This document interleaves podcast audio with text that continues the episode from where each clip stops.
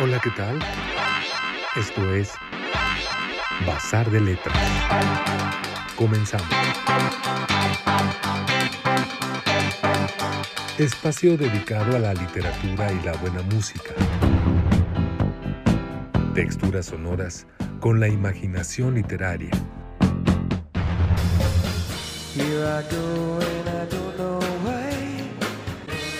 Con ustedes, Iván Ríos Gascón Eduardo Collins.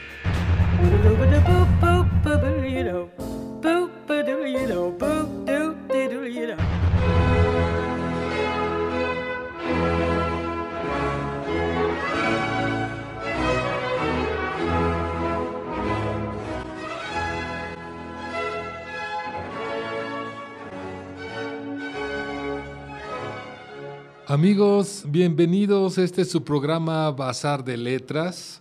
Y bueno, pues tenemos una emisión más y una emisión muy especial. Les quiero decir que tenemos una invitada, una invitadaza, es una gran amiga, escritora, que va a estar charlando con nosotros.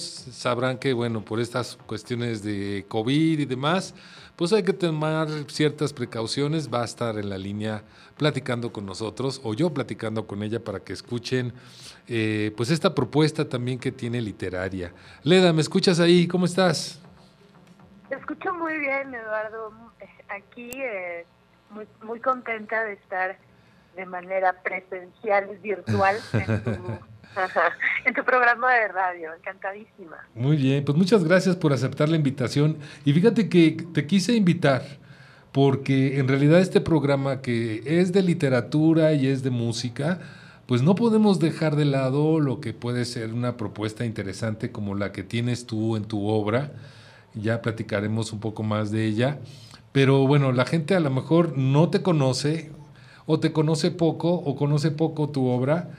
Eh, y por eso sería bueno que, que, nos platicaras incluso de ella. Me gustaría comenzar preguntándote, Leda, ¿cómo fue que te convertiste en esa escritora que cuenta cuentos, novelas, y es parte de su, eh, pues de su quehacer profesional. ¿Cómo te acercaste a las letras? Platícanos.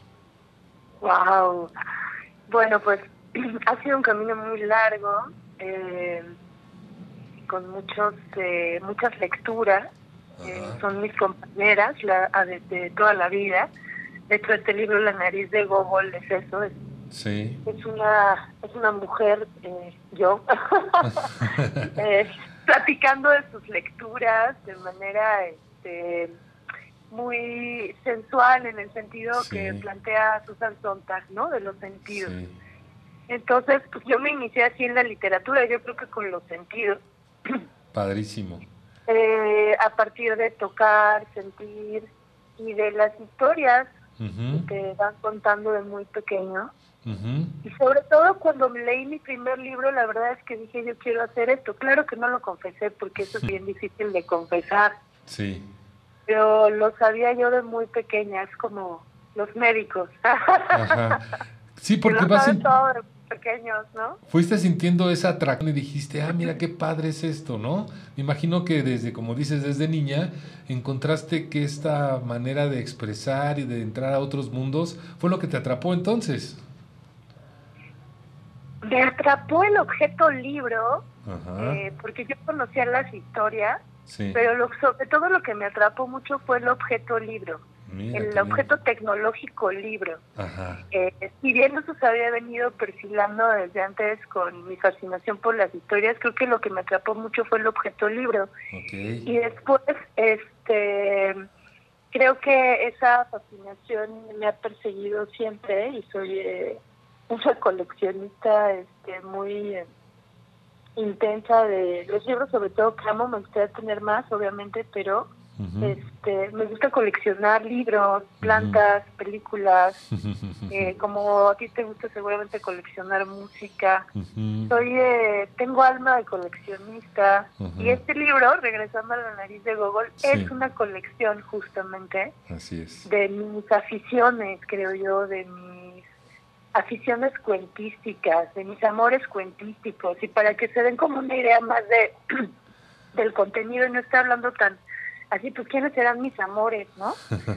Pues está, por ejemplo, voy a empezar indudablemente con uno de mis grandes amores, Fernando Pessoa, en donde hablo de dos cuentos eh, que son, wow, em, yo le puse, eh, di una anotación y le puse perfecto, no sé si existe el cuento perfecto, pero hay un texto que se llama El Camino del Olvido, que aquí em, en la nariz del Google trabajo, que creo que es bastante interesante, y bueno, Está otro de mis grandes amores, que perdón, lo tengo que citar en segundo lugar, aunque debería haber estado en primero, Felisberto Hernández, estoy citando a los latinoamericanos, Juan Rodolfo Wilco, bueno, latinoamericanos, eso va portugués, ¿verdad? eh, Wilcock, eh, está también otro de mis grandes amores, ya y regresando a los latinoamericanos, César Aira, que es muy controversial porque a veces escribe cosas extraordinarias, nos deja eh, con no tan buen sabor de boca porque es muy, muy productivo, escribe muchísimo. Misaki, Connolly, Sergio Ramírez, y bueno, nos podemos ir ahí, desde, eh, podemos también irnos a, Europa, este, Alemania, con Eichendorf, en fin, sí. si quieres más a fondo de este asunto. Oye, sí, oye, lo que queda claro es de que un escritor definitivamente también es lector. ¿no? Eso, eso nos lo estás dejando muy en claro. Y bueno, vamos a hablar más aparte de la nariz de Google. Por ahí tienes un cuento amarillo, por ahí tienes tiempo bífido. Vamos a, platicar un poquito más de esa obra que tienes. Vamos a escuchar un tema y pues este, seguimos platicando, ¿no? Porque también tengo otra invitada musical con una propuesta con texturas sonoras también muy, muy interesante. Es una pianista mexicana que se llama Silvia Navarrete. Ahorita les platico más de ella. Vamos a escuchar este tema.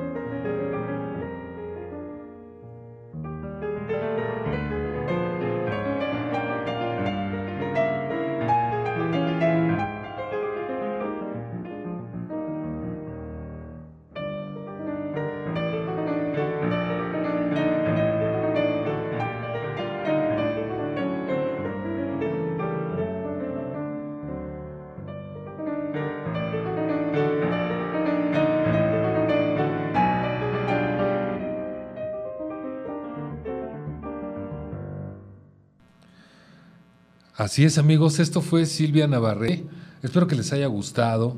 Es una propuesta donde texturas son muy interesante porque es eh, música del siglo XIX.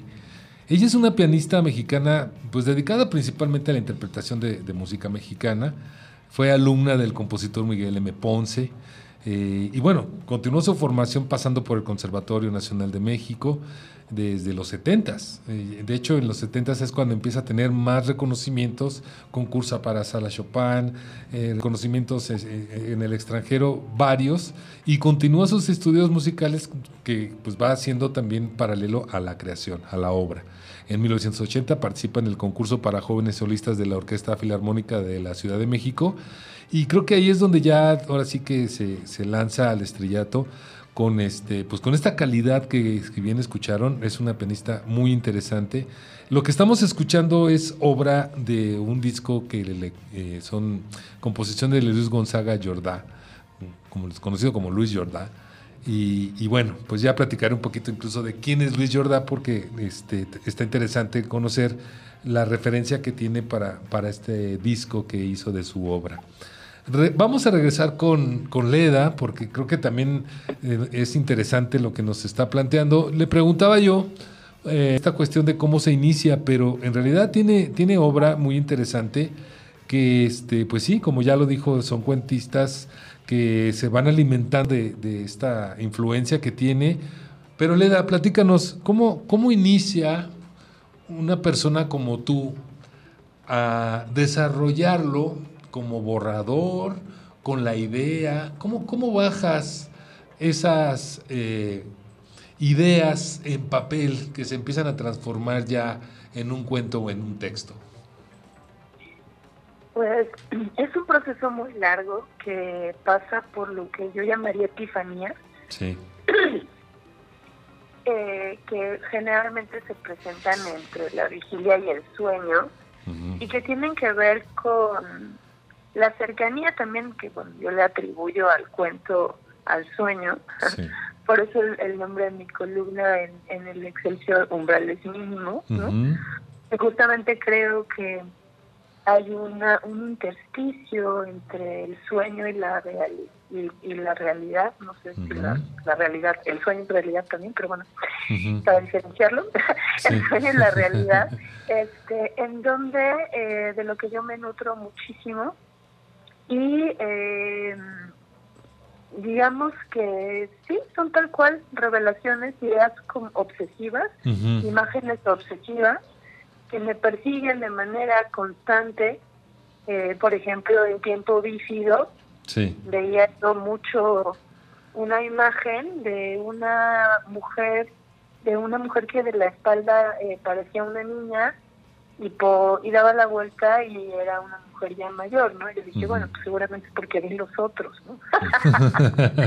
Pero, este, era una imagen que me perseguía mucho y estaba encerrada en mi closet. Ok. Y entonces, claro, yo lo, lo, lo, probablemente esa haya sido la visión, este, de Henry James, ¿no? Cuando escribió una vuelta de tuerca en la que evidentemente está basada la película de la que acabo de citar. Sí, de los otros. Y este, justamente, a lo mejor yo interpreté esa visión como un cuento que se llama eh, La Última, y él lo escribió eh, maravillosamente en este cuento que se llama, bueno, cuento podríamos llamarlo, es podría ser, sí, este, una vuelta de tuerca, ¿no? Entonces, esa, esas eh, podrían ser como ejemplos de mis revelaciones, mis obsesiones. Sí. Y tengo que entrar en un estado. La verdad es que sí, con los años me he dado cuenta que tengo que entrar en un estado que involucra mucho lo corporal y, este, y la concentración en el objeto que me interesa, este eh, investigar o tratar en el sentido eh, imaginativo. Ok.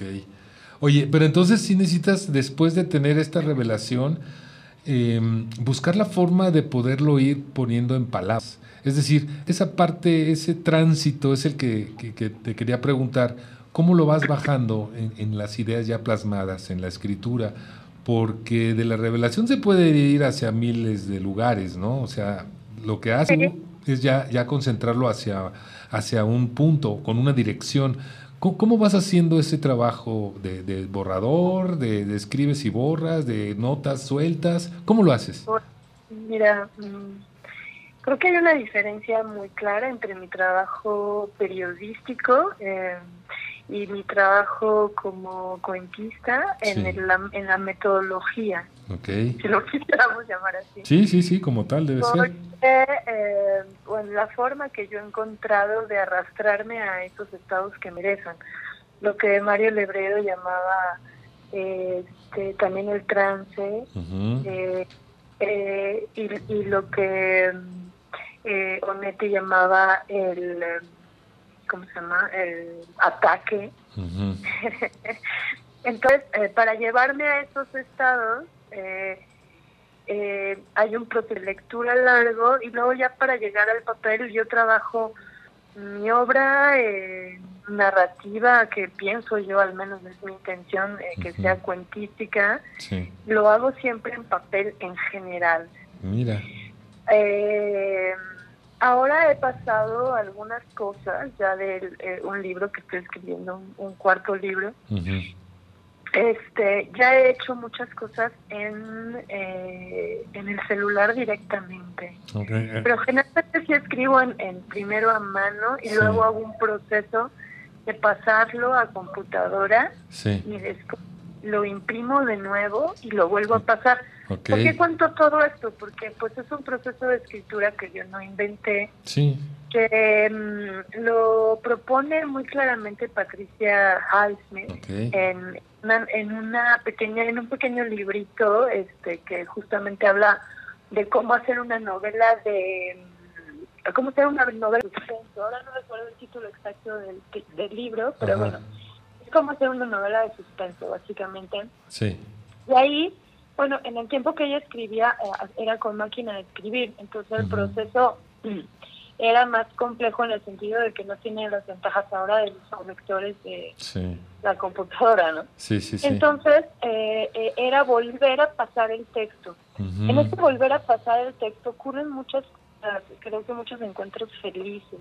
Eres tu, ah, tu editora en ese momento, tú mismo vas haciendo correcciones, ¿no? Modificaciones.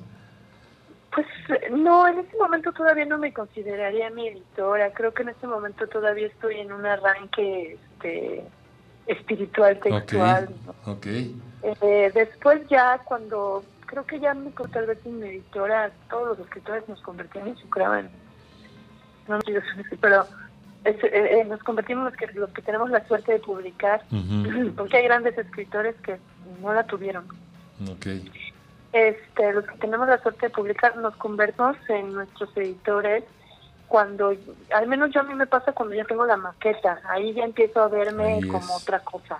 En este momento todavía no, todavía estoy en un arranque de creación muy fuerte donde cambio muchísimas cosas y ese proceso lo hago varias veces.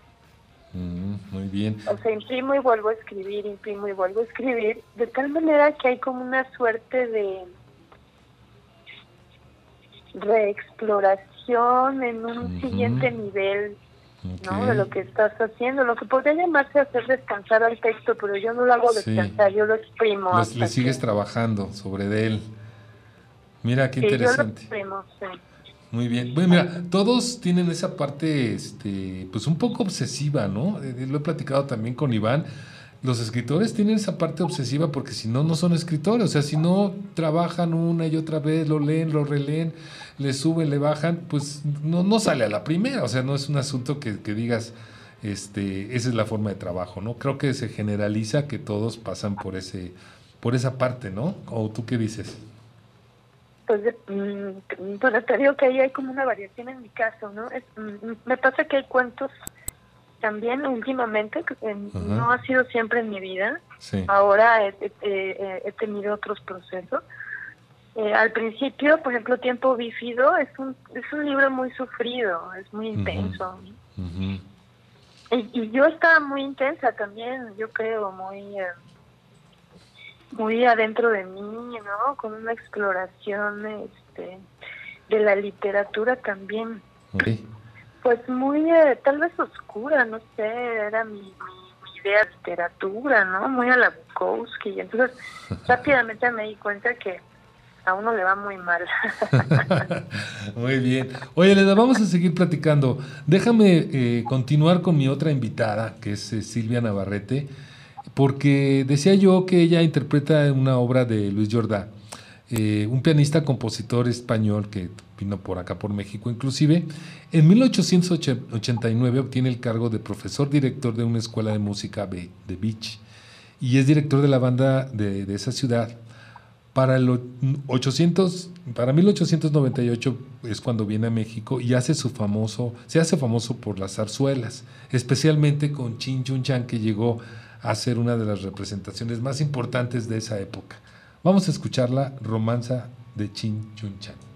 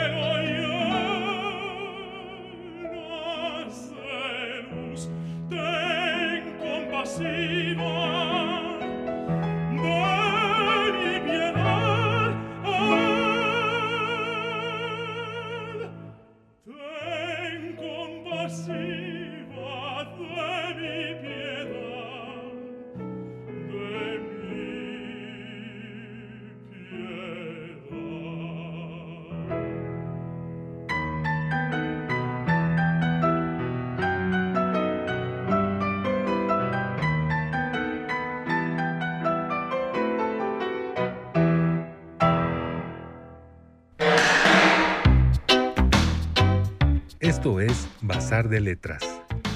Seguimos en un momento más escuchando texturas sonoras con imaginación literaria.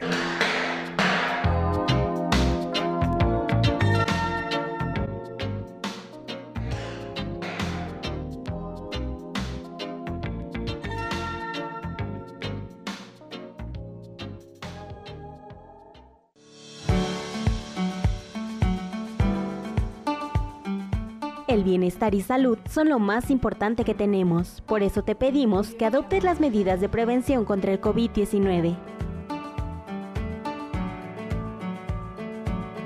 Mantén tus manos limpias. Lava tus manos frecuentemente con agua y jabón durante al menos 20 segundos. En caso de no contar con ello, usa desinfectante para manos a base de alcohol al 70%. Al toser o estornudar, cúbrete la boca y nariz con la parte interior de tu codo o utiliza un pañuelo. Limpia y desinfecta los objetos y superficies que se tocan con frecuencia. Evita tocarte los ojos, nariz y boca.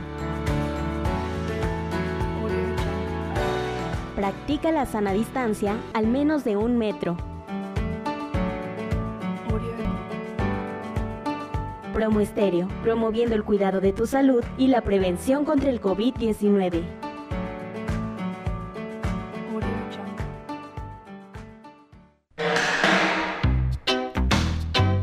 Esto es Bazar de Letras. Seguimos en un momento más escuchando texturas sonoras con imaginación literaria.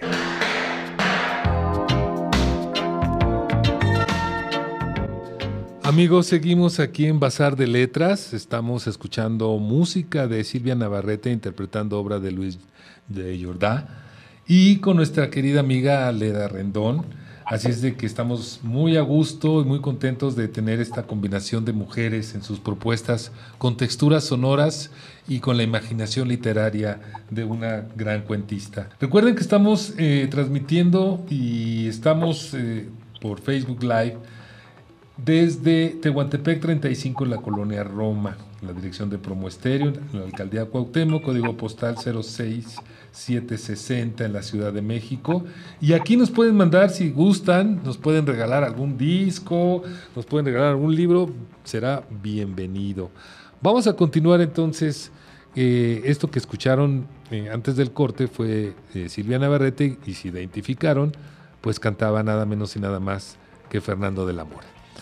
Leda, vamos a platicar ahora, pues mira, de los de las otras obras que tienes, está el cuento amarillo. Platícanos un poquito de él. Ay, Cuento Amarillo es un libro huidizo, es amarillo. Amarillo. es tantas cosas ese libro. Ese libro me llevó ocho años publicar después de mi primer libro, Tiempo Vivido, por varias razones. Lo tenía yo listo antes pero bueno, salió cuando tenía que salir. Él es un libro que eh, me ha costado parir, como no sabes, y que además justamente es un, eh, hay un ajolote ahí muy juguetón que, que hace cosas raras, eh, como por ejemplo utiliza un popote para succionar del sexo de una dama. Entonces, bueno, es un cuento atrevido, es un cuento tremendo. Entonces, ya te imaginarás que eh, es peligroso incluso leerlo.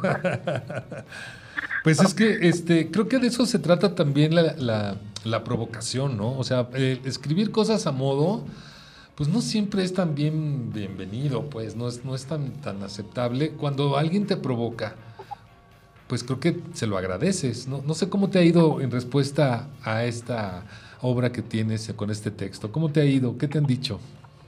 Fíjate que he tenido mm, eh, comentarios muy ah, amables de gente que considero eh, mucho su opinión y también de personas que no conozco, jóvenes, este que les ha interesado mucho el texto, desde el libro anterior les ha gustado lo que hago.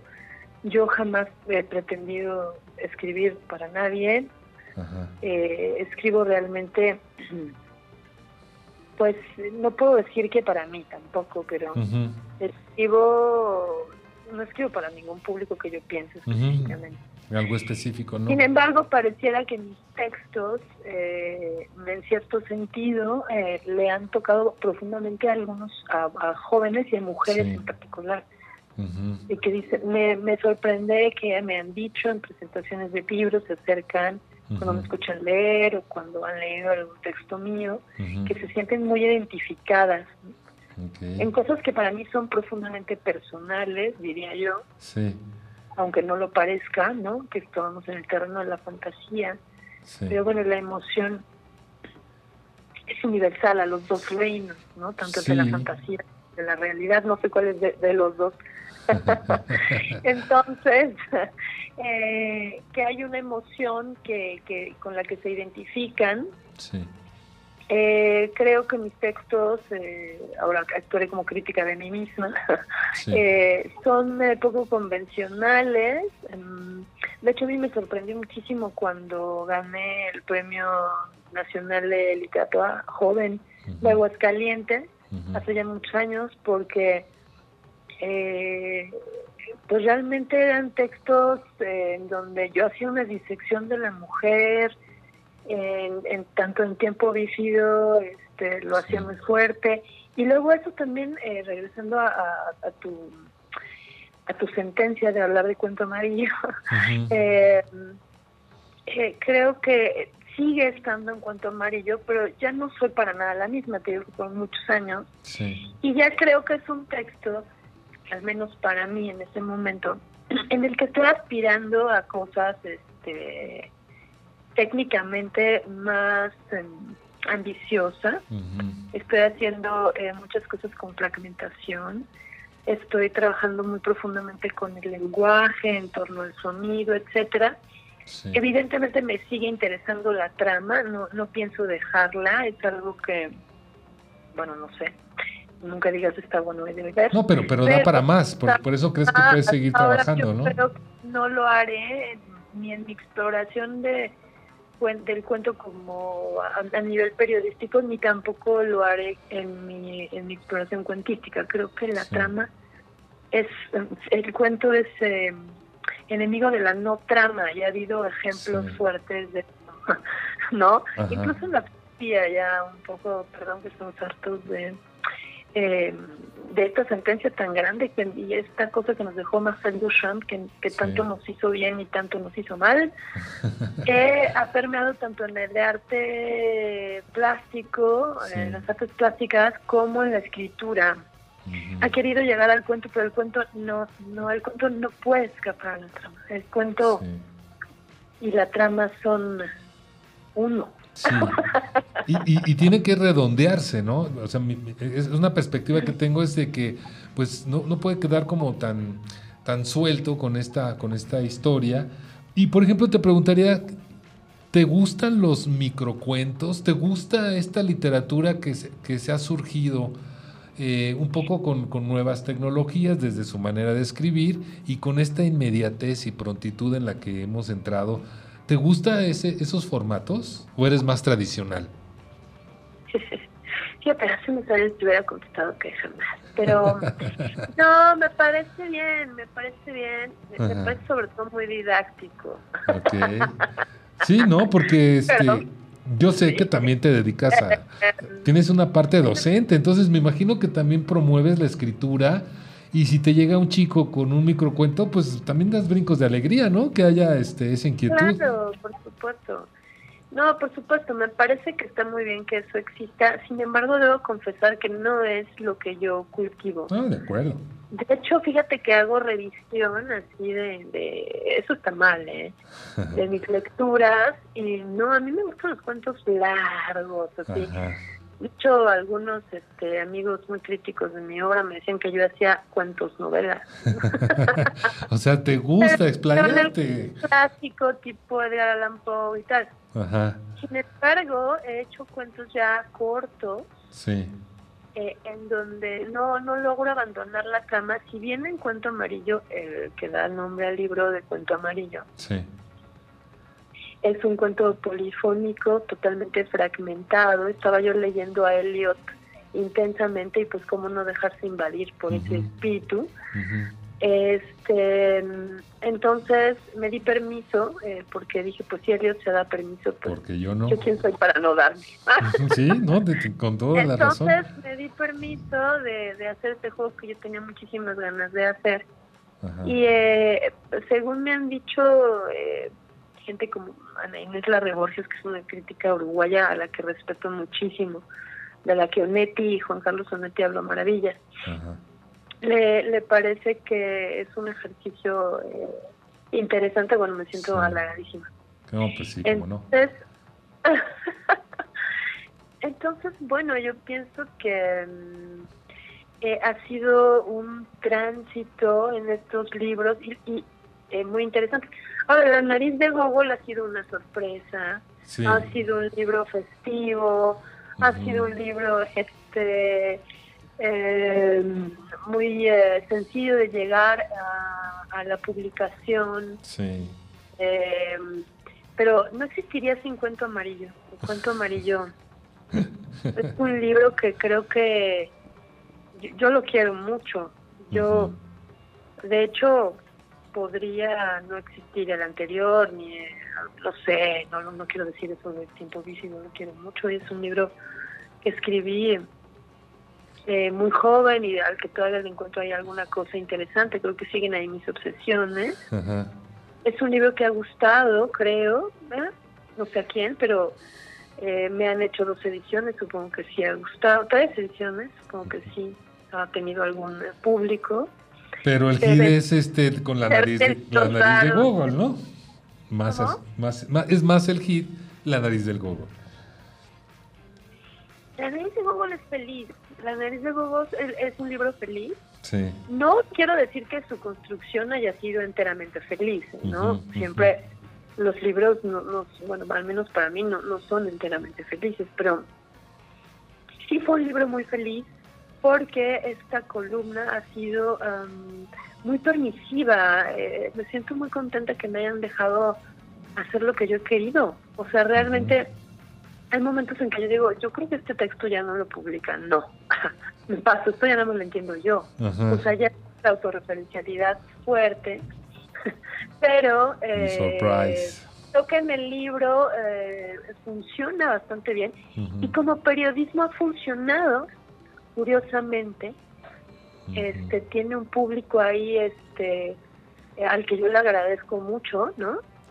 Que eh, pueda yo em, eh, seguirme emocionando de escribir mes con mes un texto. Yo pienso mi obra como una totalidad. Todo está interconectado, tanto cuento amarillo como tiempo bífido, como es este, la nariz de Gogol, se, se repiten personajes, este, hay reflexiones, hay narradores que también se repiten. Y La nariz de Gogol es un libro, fíjate, bien bonito, que lo vi en Cuento Amarillo. Cuando terminé de escribir Cuento Amarillo, la última visión que tuve de Cuento Amarillo fue un campo lleno de girasoles. Okay. Entonces, obviamente, bueno, ¿no? Eh, yo este cuento lleno de girasoles, que también fue, no sé, no sé si fue un sueño o una visión, no me acuerdo. Yo creo que una visión porque hace mucho no sueño. Em, pensé, yo lo interpreté como que era el otro libro que estoy escribiendo que se llama Carne Mojada, mm. pero ahora me doy cuenta que el libro que apareció en esa edición, pienso que fue La nariz de Gogol, porque era un libro que tenía muchos textos, muchos textos, mm. muy iguales. Muy bien. Fíjate, pues sí. Definitivamente sí le encuentras esa conexión. Déjame escuchar un tema más de Silvia Navarrete y regreso contigo para ir cerrando. ¿Te parece? Esto es El Odia.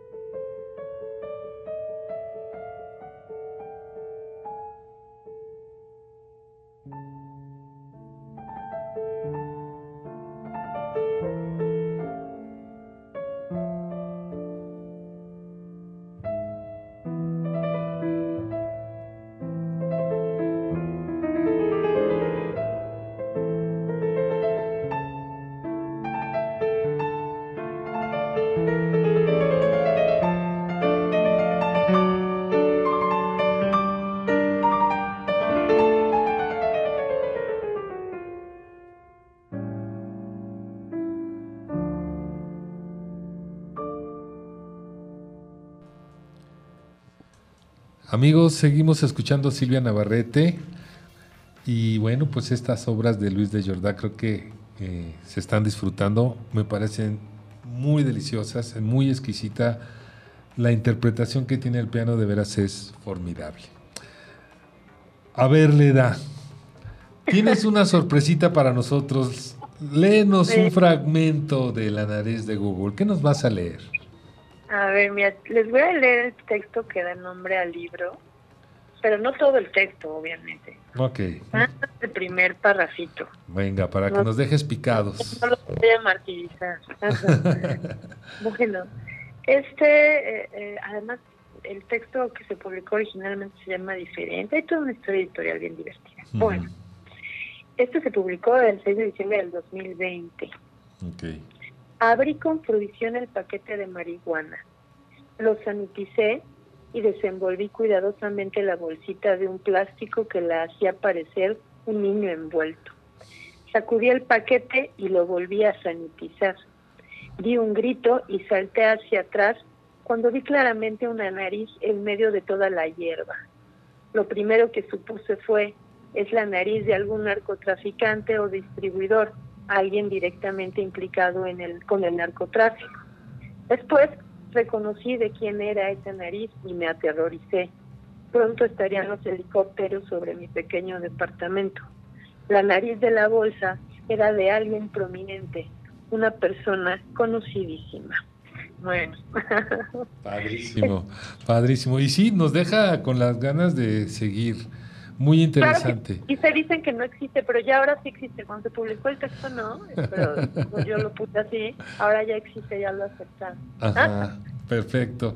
Oye, Leda, eh, hay, hay una, una parte de, de mujer en tu escritura. Me parece que esta cuestión de género es importante también que, que, la mencionemos. ¿Tú, ¿Tú cómo te ubicas? ¿Cómo, cómo te ha ido en, ese, en, esa, en esa parte? Pues no, he recibido ningún premio por cuota de género, este creo. eh, porque ya ves que es un seudónimo, entonces quiero pensar que fue por... No sé si es una broma, obviamente. Quiero, eh, quiero pensar que en mi literatura o en lo que yo intento este, transmitir o escribir, hay eh, una persona eh, que sí ha vivido eh, pues en un cuerpo de mujer socialmente. Yo me he asumido como mujer, evidentemente, este, heterosexual, en fin. y eso está en mi texto no sé, probablemente. Eh, hay eh, un acercamiento hacia lo femenino. Sí. Pues solamente puedo hablar desde lo femenino porque es lo que he vivido y es lo que he decidido asumir. Claro. Eh, yo eh, creo que, digamos, la, mi forma de vida, tanto como mi escritura, sí. delatan a, creo, si me veo desde ahí fuera, un ejercicio de entomólogo, eh, para verme a mí misma. Creo que mi, mi relación con, con, ser mujer ha ido cambiando, obviamente con los años. Eh, la relación con mi cuerpo también. Eh, a partir de lo que dice, pero sobre todo ha ido cambiando porque yo he decidido desde muy joven tomar las riendas de mi vida en muchos sentidos sobre todo el económico, que es muy importante para ser este, libre. Independiente. Independiente. Eh, desde, desde muy joven lo asumí y lo viví de esa manera. Entonces creo que eso me ha permitido desarrollarme muy libremente en muchos campos, es decir, yo escribo una literatura que eh, no obedece a ningún gusto particular del mercado. ¿no? Sin línea impuesta. Eso no me interesa en lo más mínimo. Este, por eso decía hace un momento que aquellos que tienen ah, tenemos la suerte de publicar, porque recordemos que Fernando Pessoa, que ya cité hace un momento también, eh, publicó hasta el final de su vida, ¿no? O sea, y por ejemplo, publicar el Ulises, que ahora está cumpliendo este 100 años de haber sido publicado, fue una tarea muy compleja y realmente Joyce eh, vivió los frutos de su trabajo relativamente poco tiempo, tuvo eh, realmente ayuda de mecenas, etcétera. Entonces, por eso eso que dije hace un momento me parece importante, porque al final lo, lo, lo, lo, que es fuerte en, un escritor son sus lecturas y es lo que escribe. Más allá de que se publique, ¿no? Que eso es ideal porque claro que, a mí me, da mucha emoción que me lean, ¿no? Y que después pueda haber un intercambio. Pero quien no tiene, el escritor que no tiene esa, eh, eh, ese, esa dicha, este, tiene la dicha de escribir y sobre todo tiene la enorme dicha de leer. Y creo que eso rebasa a cualquier género. Pienso ahora que sí he leído a muchos hombres que me han formado. Pienso que trato eh, de manera consciente de leer a más mujeres. He leído a, la mayor parte de las mujeres de mi generación y de generaciones anteriores con el afán de saber qué hacían y estudiarlas. A tanto mexicanas eh, como todas las extranjeras que he podido. Eh, admiro a muchas de ellas, eh, a mexicanas, este, por supuesto Inés Arredondo, Amparo Dávila, Guadalupe Dueñas, el trío este tremendo. a unas las quiero por una cosa, otras por otras yo metería también a ella Josefina Vicens, este, una mujer que solo escribió dos libros, que se dedicó a la televisión, en fin, ¿no? Hay unas historias. ¿Tendrá que ver eso con su condición de mujer? No lo sé. Eh, ¿Tendrá que ver mi literatura con mi condición de mujer? No lo sé, probablemente sí. Eh, eso lo tendrá que decir alguien tal vez más que yo. Pues tus mismos eh, lectores. yo no sé, yo lo que lo que te decía en el corte es que mm, tengo una suerte de aversión por eh, ciertos feminismos y tengo una adhesión a otros. Eh, natural, me, siento muchísimo más representada, por ejemplo, por las francesas, ¿no? Eh, por lo que dice Catherine Deneuve, ¿no? Cuando se refirió al movimiento Me Too estadounidense, que me parece interesante, digamos, tampoco llegar a extremos, ¿no? Eh, como lo dice ella. y después, por ejemplo, creo también en, el feminismo, que digamos no, se podría plantear como eso, no, no, no sé si Rita Segato lo piense de esa manera, pero su discurso va hacia ese lugar me interesa mucho lo que ella plantea ¿no? respecto a, a, las la masculinidad, es decir, que el mandato, los hombres son los primeros que sufren el mandato patriarcal, sin que estemos aquí diciendo que ellos sean unas víctimas de nadie, claro está, ¿no?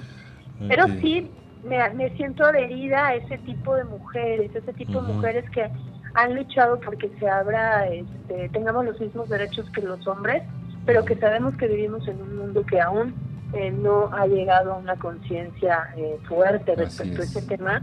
Y tenemos que guardar nuestras precauciones. Creo en ese tipo de feminismo. Perfecto, Leda. Pues muchísimas gracias. Mira, el tiempo siempre es este bien tirano. Me dio mucho gusto poder charlar contigo. Este, fue muy agradable escucharte, saber de tu obra y que la hayas compartido. Te agradezco mucho, Leda, mucha suerte y buscaremos tu obra para darle seguimiento a lo que está y a lo que viene. ¿Vale? Eduardo, muchísimas gracias por la invitación. Eh, un placer estar contigo y con tu audiencia. Realmente me sentí muy acogida. Estuve en un trance, como lo llama el librero, y les mando un abrazo a todos, este, muy caluroso y espero que se hayan interesado por alguno de mis animalitos multicolores.